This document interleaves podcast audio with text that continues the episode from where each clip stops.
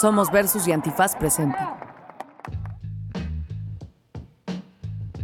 La llegada del fútbol profesional tomó por sorpresa a muchas jugadoras mexicanas, a pesar de que entre todas sumaban años de entrenamiento y trabajo dentro y fuera de la cancha. Mis papás, ellos son los que me apoyaron, ¿no? Cuando a lo mejor ni siquiera ellos al principio pensaban que el fútbol era lo mejor para mí. Ahí estuvieron y si yo les decía, quiero jugar fútbol, ok, te vamos a llevar a entrenar.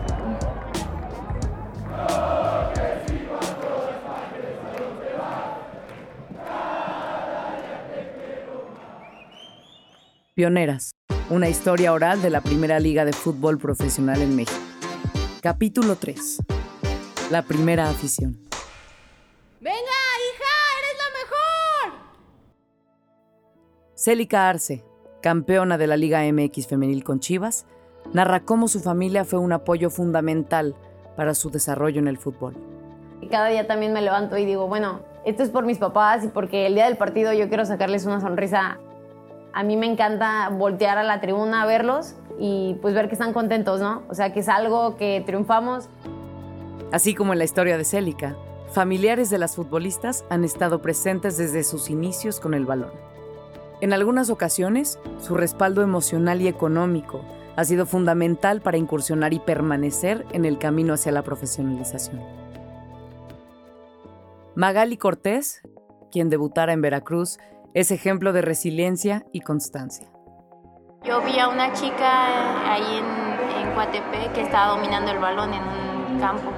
Entonces yo quería hacer eso, pero mis papás me dijeron, pues para eso tienes que entrenar, ¿no? De por sí ellos estaban orgullosos pues a nivel universitario porque cuando egresé de la carrera y que ya estaba de hecho en el equipo, me escogieron como deportista destacada. O sea, entonces nunca habían hecho eso en la universidad de que un deportista destacado diera un discurso, entonces me escogieron a mí. Magali Cortés vivió la desafiliación del primer equipo donde jugó profesionalmente. Y pues al principio sí nos pagaban, o sea, tal cual era, el mes que era y todo, pero al final que en realidad ya no hubo pagos, pues sí, todo el peso cayó en mis papás.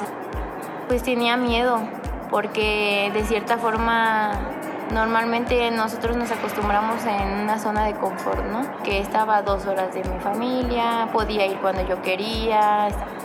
Y a pesar de la incertidumbre, su familia nunca dejó de alentarla a seguir jugando. Mi familia, mis amigos, este, mis mismos, los mismos del cuerpo técnico que, que tenía en Veracruz, ellos me impulsaron a, no, o sea, no te des por vencida, tú tienes más y puedes competir contra quien sea, ¿no? Para consolidarse como futbolista, Magali ha tenido que enfrentar retos cada vez más difíciles. Uno de ellos, expresado por muchas jugadoras, es estar lejos de su familia. Hola, Valeria, ¿cómo estás? ¿Cómo estás, mami? Te acabamos de ver en la tele, saliste muy bien y vimos cómo anotaste tu primer gol. Te extrañamos, quisiéramos estar ahí contigo, pero échale ganas, estamos contigo, hija. La misma persona que las guió cuando bateron por primera vez un balón suele ser compañía cuando el camino se pone difícil. Un padre, una madre, un tío, la abuela. Ellas y ellos han sido guías de los sueños.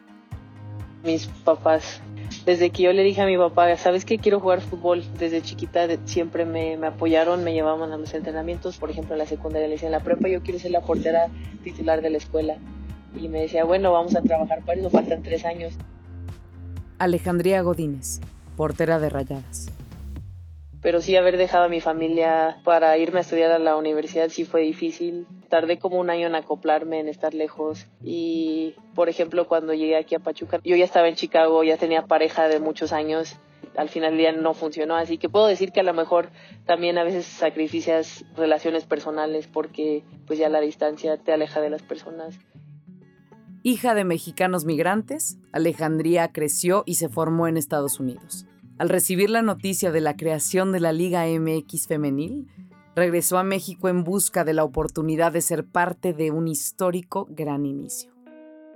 cuando yo he necesitado dinero, un apuro, siempre están dispuestos a mandar. Son inmigrantes y toda la vida han trabajado. Allá el fútbol realmente es muy, es muy caro. Si quieres jugar en, en clubes buenos, en equipos buenos, tienes que pagar mucho dinero, tienes que invertir, tienes que viajar todos los días. Y pues sí, ellos siempre me, me sostuvieron en ese aspecto y sabían que al final iba, iba a haber un intercambio, que yo iba a poder hacer lo que yo amaba y, y ellos iban a estar felices con eso. Pese a la tristeza por la separación, no hay rastros de arrepentimiento. Los sacrificios de las jugadoras y sus familiares han sido recompensados. Varias de ellas encontraron en casa su fuente de inspiración, el motor que las impulsa a luchar por cada balón. Las palabras de aliento, esas palmadas al final de los entrenamientos, los gritos de apoyo que se escuchan desde las gradas, todos esos gestos hacen la diferencia jornada tras jornada en la Liga MX femenil. Pero no todo es fútbol. La falta de apoyos, los bajos salarios que ofrecen los equipos, así como la corta vida profesional de cualquier deportista, ha obligado a muchas jugadoras a preguntarse qué tan importante es tener una carrera fuera del fútbol. ¿Es posible estudiar y ser futbolista profesional al mismo tiempo? Las pioneras de la Liga MX femenil demuestran que es posible, aunque no es nada fácil. Se necesita pasión, fuerza y mucha determinación para poder hacerlo, para ser parte de una liga que las empuja a ser mejores y superarse día con día, a convertirse en jugadoras polivalentes.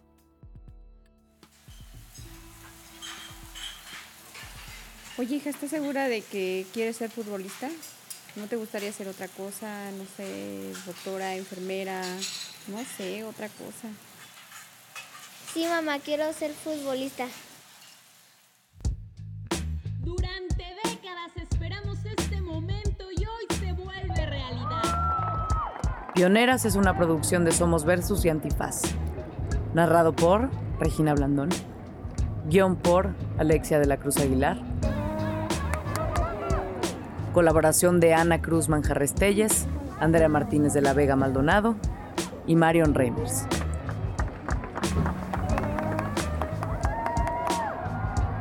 Con los testimonios de Célica Arce, Magali Cortés y Alejandría Godínez. Diseño y edición de sonido, Sergio Campos. Coordinadora de producción, Daniel Arguedas.